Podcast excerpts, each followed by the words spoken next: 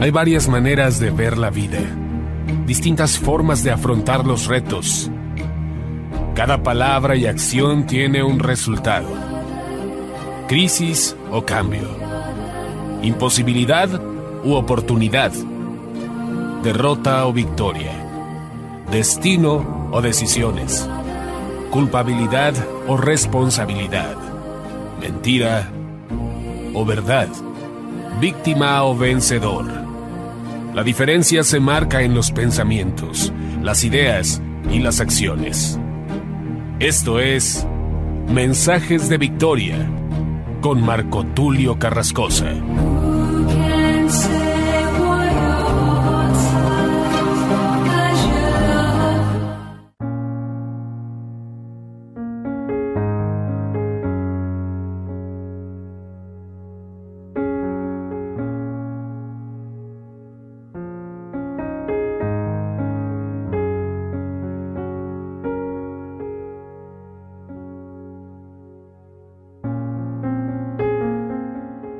Bendiciones, queridos hermanos y amigos, qué gusto saludarles nuevamente a través de la radio y a través de internet. Estoy muy contento, muy entusiasmado de poder compartirles esta nueva serie, la serie número 3 de este año 2021, y estamos verdaderamente muy felices porque esta serie nos va a hablar acerca de un tema muy importante para nuestras vidas, para que podamos experimentar un crecimiento y una transformación. Esta serie se titula Los frutos del Espíritu Santo. Y vamos a hablar no solamente del Nuevo Testamento, sino también del Antiguo Testamento. Hay muchos pasajes muy poderosos que nos hablan acerca de los frutos del Espíritu Santo y necesitamos conocer la obra poderosa del Espíritu Santo para poder vivir en ese nivel que Dios nos pide. Es decir, en nuestras fuerzas no es posible lo que es imposible para el hombre es posible para Dios, así lo dice la Escritura. Entonces, estamos convencidos que sin Él nada podemos hacer. Apartados del Espíritu Santo no podemos hacer absolutamente nada. Pero con Él somos más que vencedores. Por esto, cuando el Señor Jesús le dio la promesa a los discípulos, les dijo, no se muevan de Jerusalén hasta que hayan sido investidos del poder que viene de lo alto es decir, ser llenos del Espíritu Santo. Es la única manera, una vez que ellos fueron llenos, tuvieron una transformación y su actuar, su proceder, no solamente fue más activo, sino con un impacto más grande. Vemos que el apóstol Pedro, el mismo que lo había negado, una vez que recibe la llenura del Espíritu Santo, se enfrenta a las autoridades de su época, a las autoridades religiosas que de alguna manera manipulaban al pueblo, ellos son los que tratan de prohibirle al apóstol Pedro, al apóstol Juan, a los apóstoles que ya no enseñen. Les dicen, les prohibimos que hablen en ese nombre. Entonces el apóstol Pedro les dijo, juzgad a vosotros si es bueno que el hombre obedezca a los hombres antes que a Dios. No podemos dejar de predicar lo que hemos visto y oído. Pero esa convicción y esa fuerza, ese poder, se recibe solamente a través del Espíritu Santo. Por eso Jesús les dijo a los discípulos, pero recibiréis poder cuando haya venido sobre vosotros el Espíritu Santo. Y eso fue lo que recibieron los apóstoles.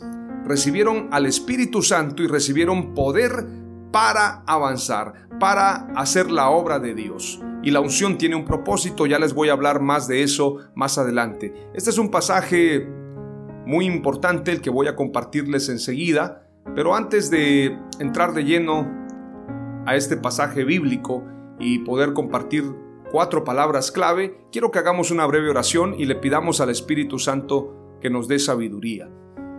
Padre amado, te doy gracias en el nombre de Jesús por este tiempo. Gracias por tu palabra. Gracias porque estás con nosotros. Eres bueno, eres misericordioso, eres para la ira y grande en misericordia. Por esto, hasta el día de hoy podemos decir, tú nos has provisto, tú nos has ayudado. Hasta aquí me ha ayudado Dios, hasta aquí me ha ayudado Jehová. Y verdaderamente, Señor, estamos agradecidos y te rogamos, te suplicamos que podamos ir creciendo en esa gracia, en ese amor y en esa fidelidad contigo. Como dice tu palabra, que estamos convencidos de que la buena obra que tú has comenzado en nosotros, tú la perfeccionarás a su debido tiempo. En esa promesa descansamos, Señor. Y en esas promesas somos plenos, dándote gracias, Señor, en todo lo que tú nos das, en todo lo que tú eres con nosotros. Gracias en el nombre de Jesús. Amén. Voy a compartirles hoy el episodio número uno de esta serie y quiero que arranquemos con mucha fuerza y a este primer episodio lo he titulado El fruto de la justicia. La escritura nos habla de que la justicia es un fruto, pero antes de eso quiero que leamos un poquito acerca de la definición de justicia. Los contenidos fundamentales de la justicia. En todas las culturas existe el valor justicia, aunque pueden tener diversos significados y aplicaciones. Siempre indica el respeto de una realidad que es más allá de uno mismo, que puede ser Dios, la historia, el cosmos, la humanidad, la sociedad en que se vive, en este sentido se puede hablar de derechos y deberes cuando se trata de personas, como miembros de la sociedad donde debe respetarse y armonizarse el bien común y el bien de cada uno. Una definición de justicia en Wikipedia es importante mencionarlo porque muchas veces buscamos mucha información y en Wikipedia se encuentra gran información. Obviamente no se deje llevar por todo lo que dice Wikipedia, pero quiero señalar la fuente. Una definición de justicia en Wikipedia dice, la justicia tiene varias acepciones en el diccionario de la lengua española. Es un valor determinado como bien común por la sociedad. Nació de la necesidad de mantener la armonía entre sus integrantes. La justicia, de latín justitia, prácticamente es una forma de definirlo. Voy a leerlo en el latín, no sé si así se lee. Sin embargo, estas palabras en latín muchas veces el acento no se puede discernir si es solamente un acento o son dos, pero del latín justitia, que a su vez viene de ius, derecho, y significa en su acepción propia lo justo. Tiene varias acepciones en el diccionario de la lengua española. Es un valor determinado como bien común por la sociedad. Nació de la necesidad de mantener la armonía entre sus integrantes. Es decir, que la justicia es una ley, una ley y también es un concepto, una regla, un valor determinado para el bien común. Es decir, en esa justicia no se puede brindarle más a alguien simplemente porque me cae bien.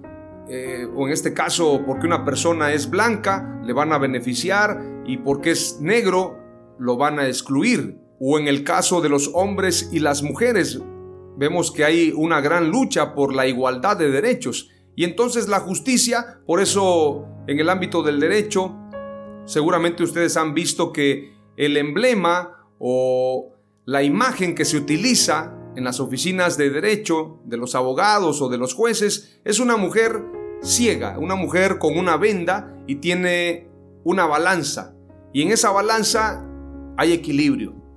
Por eso dicen que la justicia es ciega, la justicia no puede inclinar su balanza hacia un lugar o hacia otro, sino lo que es justo. Y por eso usan esa imagen de esa mujer con una venda y una balanza equilibrada.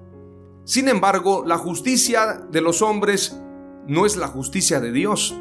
Y la justicia de los hombres está muy lejos de ser la justicia de Dios. A la luz de la palabra revelada de Dios, la justicia existe originalmente y principalmente en Dios, quien es fiel a su pacto. Él es fiel a su promesa. Dios es justo y recto. Veamos lo que dice Deuteronomio 32, 1 al 4. Escuchad cielos y hablaré y oiga la tierra los dichos de mi boca. Goteará como la lluvia mi enseñanza, destilará como el rocío mi razonamiento. Como la llovizna sobre la grama y como las gotas sobre la hierba, porque el nombre de Jehová proclamaré, engrandeced a nuestro Dios. Él es la roca cuya obra es perfecta, porque todos sus caminos son rectitud. Dios de verdad y sin ninguna iniquidad en él, es justo y recto. Qué poderosa palabra. Y esta palabra se encuentra en el Pentateuco, en la Torá, y es un mensaje vigente hasta el día de hoy.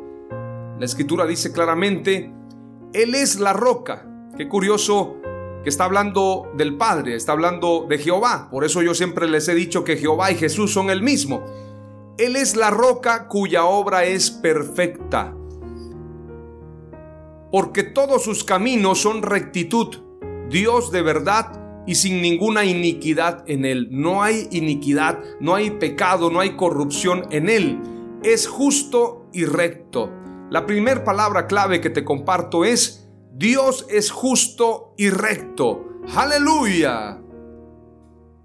A Él sea la gloria por los siglos de los siglos. La segunda palabra clave tiene que ver con lo que Dios quiere darnos, pero para esto nos demanda que tengamos un estilo de vida. Los justos habitarán con Dios. Para ser justos tendríamos que ser como lo dice Salmos 15, 1 al 3.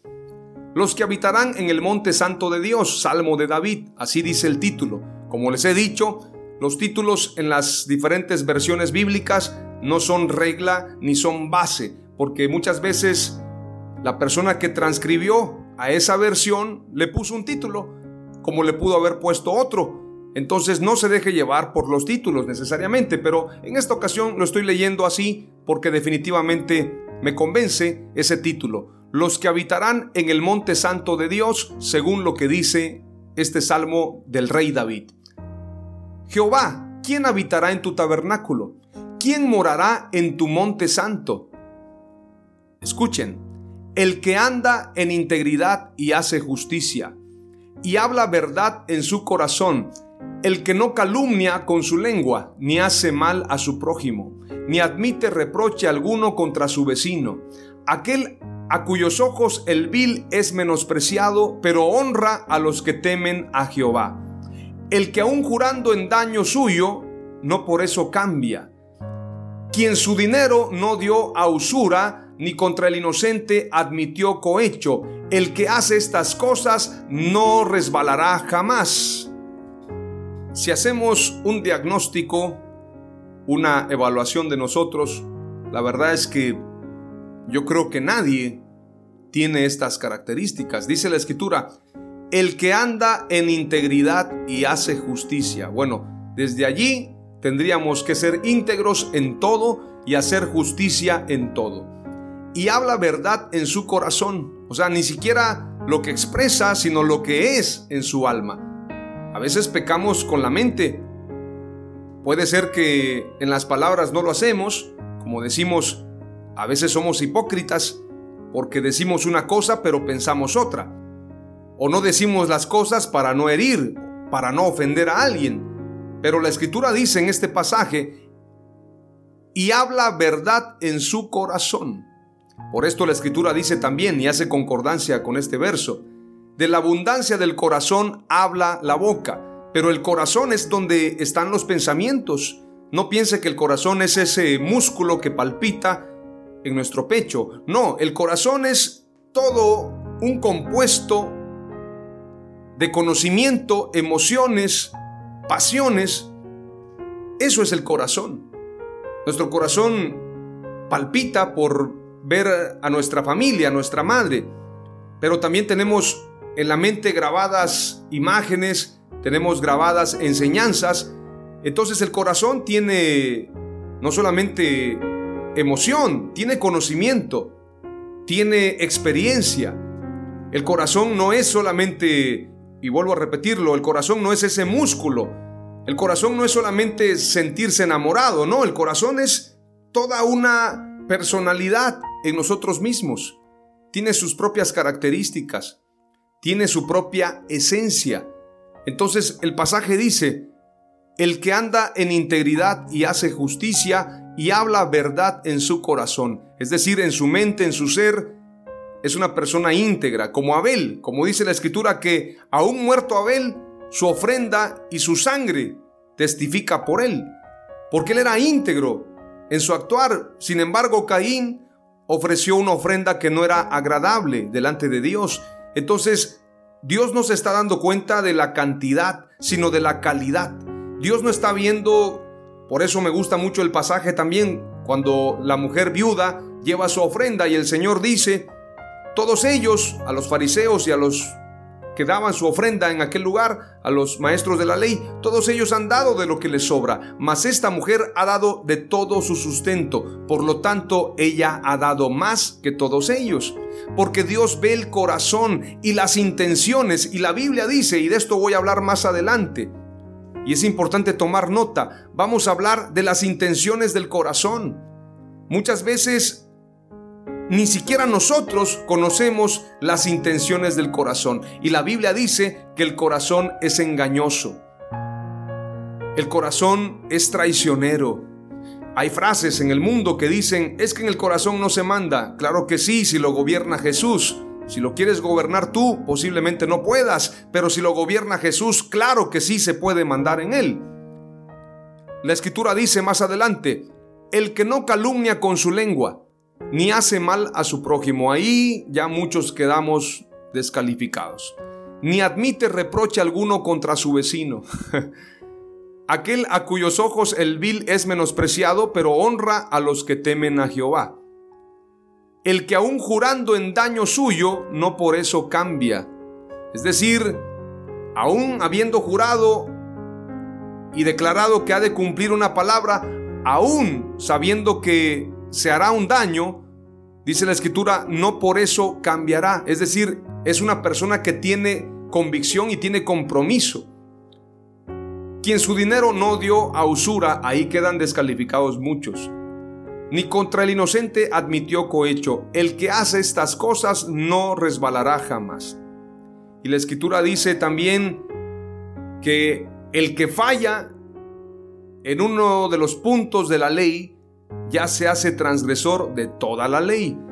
Entonces es importante considerar que los justos habitarán con Dios, los que hacen justicia, los que se apartan del mal. La segunda palabra clave es, los justos vivirán con Dios, los justos habitarán en su tabernáculo, en su casa. Pero tal vez alguien me diga, pero yo no soy justo. Voy a hablarte de eso. No hay justo ni aun uno, definitivamente. Pero para buena noticia nuestra, esta fidelidad divina de Dios a su palabra tiene como característica principal dentro de la justicia su gran amor y misericordia, incluso en los momentos de castigo y de prueba. El término justicia significa entonces también la salvación llevada a cabo por el Señor y su misericordia. La misericordia difiere de la justicia, pero no está en contraste con ella. Dios a través de su gran amor la hace una sola. Si Él fuera justo conforme a nuestra justicia, ya nos habría destruido. Pero su misericordia se hermana con la justicia para que seamos salvos a través de Él. Veamos lo que dice la Escritura y quiero compartirte que no hay justo ni aún uno, sino solo Jesús. A Él sea la gloria, la honra y el reconocimiento. Voy a leerles un pasaje un poco extenso, pero quiero que prestes mucha atención a lo que dice la palabra de Dios. Romanos capítulo 3, verso 1 en adelante. ¿Qué ventaja tiene pues el judío o de qué aprovecha la circuncisión? Mucho en todas maneras. Primero, ciertamente que les ha sido confiada la palabra de Dios. Pues que si algunos de ellos han sido incrédulos, su incredulidad habrá hecho nula la fidelidad de Dios. De ninguna manera. Antes bien sea Dios veraz y todo hombre mentiroso, como está escrito, para que seas justificado en tus palabras y venzas cuando fueres juzgado. Y si nuestra injusticia hace resaltar la justicia de Dios, ¿Qué diremos? ¿Será injusto Dios que da castigo? Hablo como hombre. Ahí está hablando el apóstol Pablo y por eso les digo a muchos que hacen doctrina con pasajes del apóstol Pablo, ya ve esos predicadores que les andan diciendo papá, que les dicen papito, que les dicen, bueno, tantas palabras, no leen los paréntesis cuando el apóstol Pablo está hablando como hombre y dice ahí claramente, hablo como hombre. Es decir, es de su propia concepción o cosmovisión. Es decir, él dice, esto no es doctrina, esto no lo dice Jesús, lo digo yo, lo pienso así. Pero no por esto quiere decir que es palabra de Dios. O como muchos predicadores que toman las palabras del Ifaz como para predicarlas. Si leyeran Job 42, se darían cuenta que las palabras del Ifaz fueron rechazadas, fueron excluidas y fueron amonestadas por Dios. Entonces tenemos que tener entendimiento. Dice más adelante, verso 6, en ninguna manera. De otro modo, ¿cómo juzgaría Dios al mundo? Pero si por mi mentira la verdad de Dios abundó para su gloria, ¿por qué aún soy juzgado como pecador? ¿Y por qué no decir cómo se nos calumnia y cómo algunos cuya condenación es justa afirman que nosotros hagamos males para que vengan bienes? Ahora en el verso 9 dice, ¿qué pues somos nosotros mejores que ellos? En ninguna manera pues ya hemos acusado a judíos y a gentiles que todos están bajo pecado. Como está escrito, no hay justo ni aún uno, no hay quien entienda, no hay quien busque a Dios, todos se desviaron a una, se hicieron inútiles. No hay quien haga lo bueno, no hay ni siquiera uno. Sepulcro abierto es su garganta, con su lengua engañan, veneno de áspides hay debajo de sus labios, su boca está llena de maldición y de amargura, sus pies se apresuran para derramar sangre. Quebranto y desventura hay en sus caminos y no conocieron camino de paz. No hay temor de Dios delante de sus ojos pero sabemos que todo lo que la ley dice, lo dice a los que están bajo la ley, para que toda boca se cierre y todo el mundo quede bajo el juicio de Dios. Ya que por las obras de la ley ningún ser humano será justificado delante de él, porque por medio de la ley es el conocimiento del pecado. Verso 21. Pero ahora, aparte de la ley, se ha manifestado la justicia de Dios, testificada por la ley y por los profetas la justicia de Dios por medio de la fe en Jesucristo para todos los que creen en Él, porque no hay diferencia, por cuanto todos pecaron y están destituidos de la gloria de Dios, siendo justificados gratuitamente por su gracia, mediante la redención que es en Cristo Jesús, a quien Dios puso como propiciación por medio de la fe en su sangre, para manifestar su justicia a causa de haber pasado por alto en su paciencia los pecados pasados.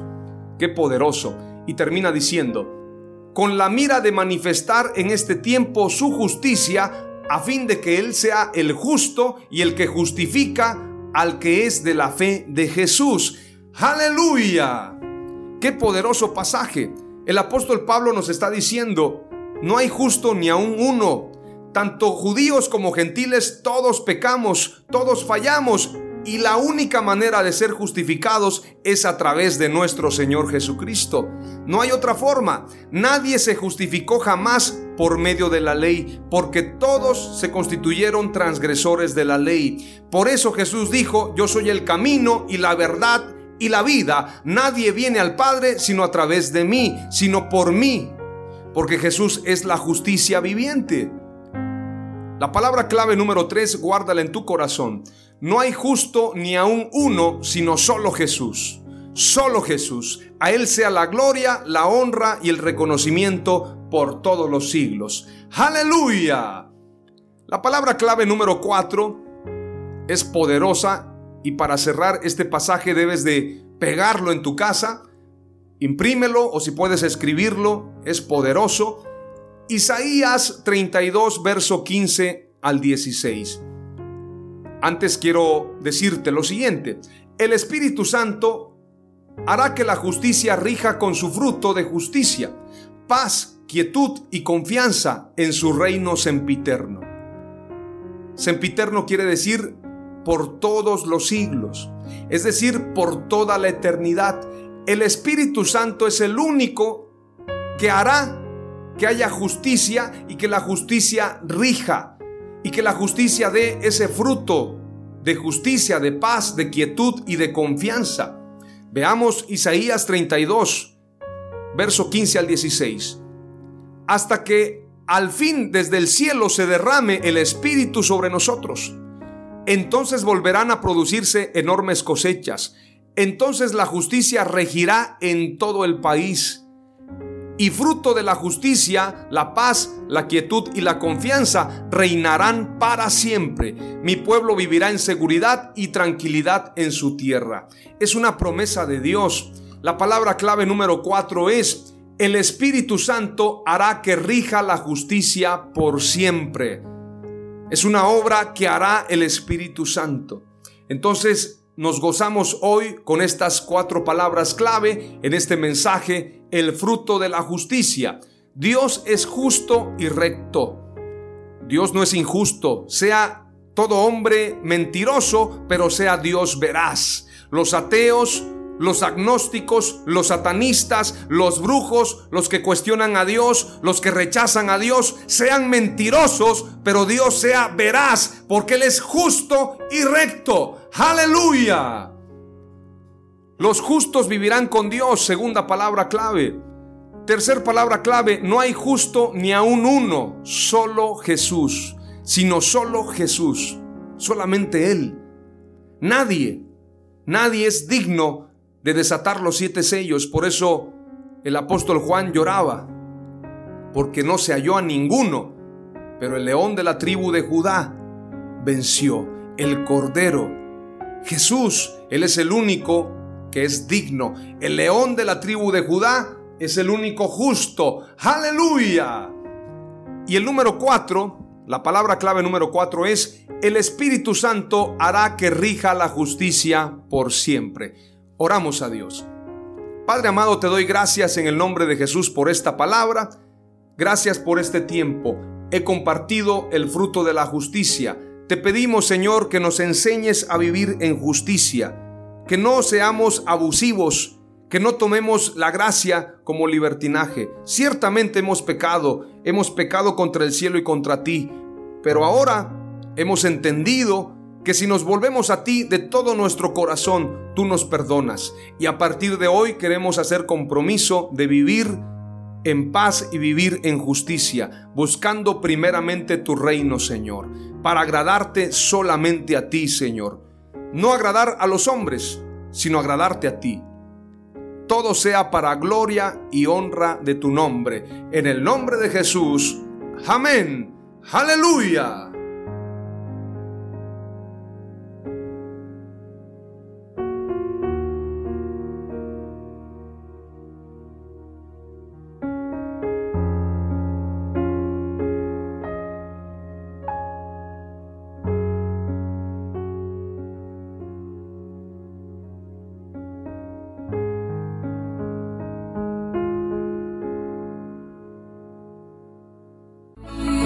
Esto fue Mensajes de Victoria con Marco Tulio Carrascosa. Gracias por escucharnos y seguirnos en nuestras redes sociales. Si deseas invitarnos a tu ciudad, escríbenos por inbox o al WhatsApp 961 66 882 99 961 66 882 99.